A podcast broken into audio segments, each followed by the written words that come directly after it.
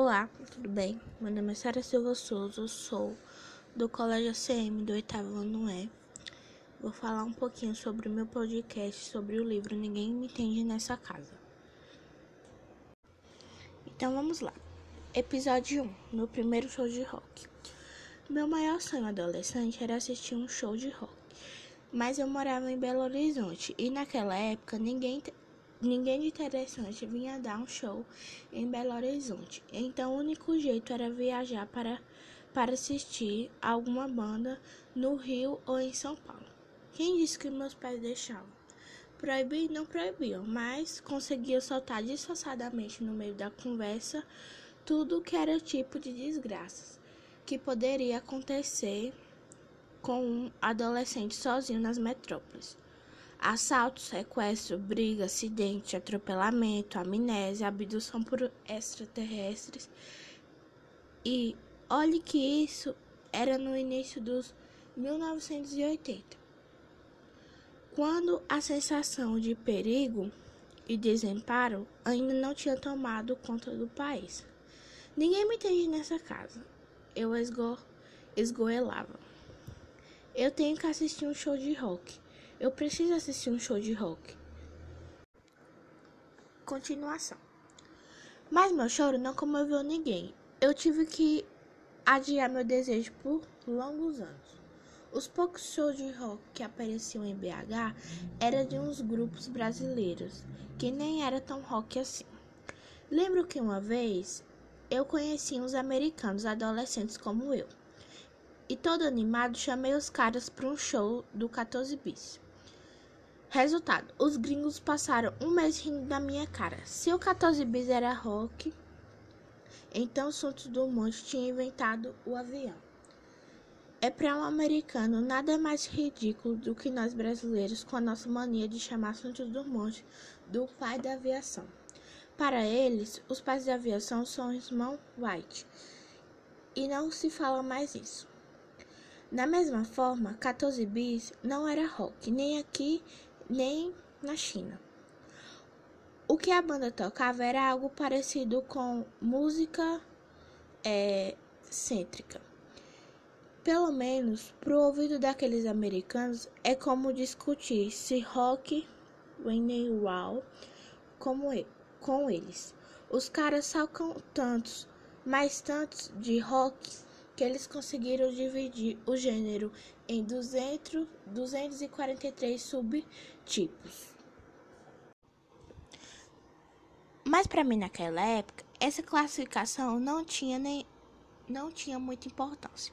O que eu queria ver mesmo era um verdadeiro um autêntico show de rock, para nenhum para nenhum americano botar a colher.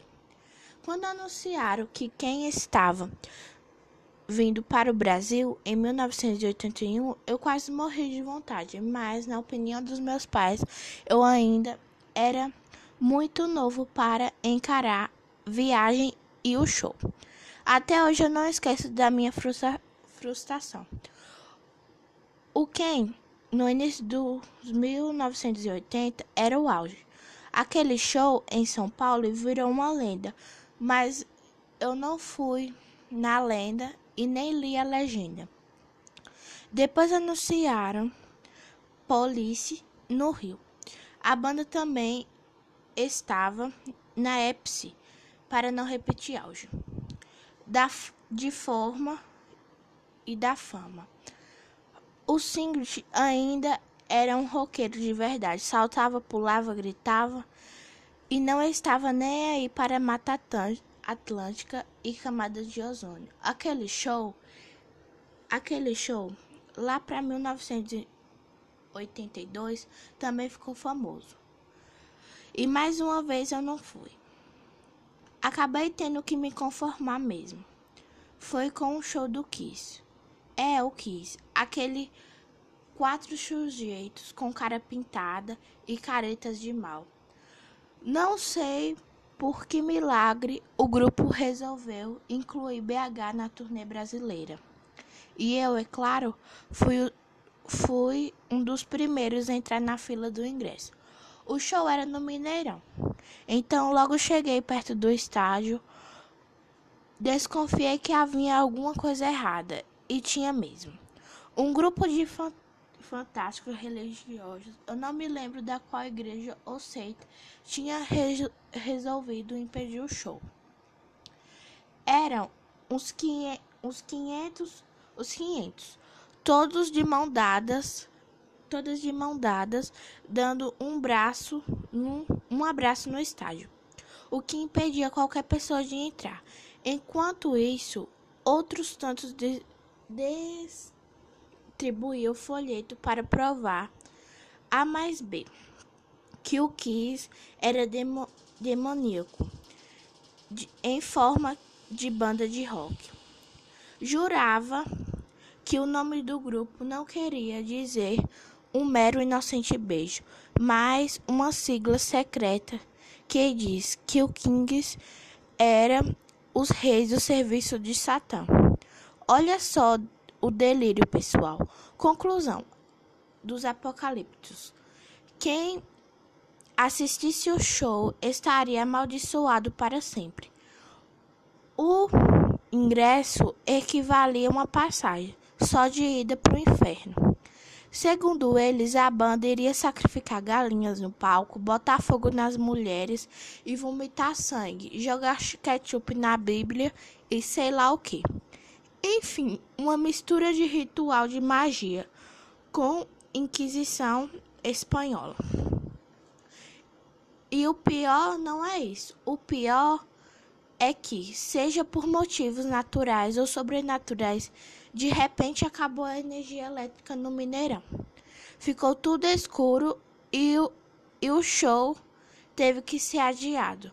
No dia seguinte, a polícia foi chamada para afastar qualquer um que se metesse para protestar contra o Kiss. Não adiantou muito, porque ao final do show estava todo mundo protestando. Porque cá entre nós foi um showzinho muito vagabundo. A banda tocou. A banda tocou e se tentou por uns 50 minutos. E eu só conseguiria descrever o som deles, com licença dos especialistas americanos, como uma mistura de hard rock com glitch rock com rock brega, entre outros subgêneros. E bota sub nisso. Por por adiando uma propaganda que ficou famosa na época. O show de rock, a gente nunca o primeiro show de, de rock a gente nunca esquece. Mas esse show do Kiss, eu tenho que confessar, acho que foi uma aquisição espanhola, só que foi mais divertida.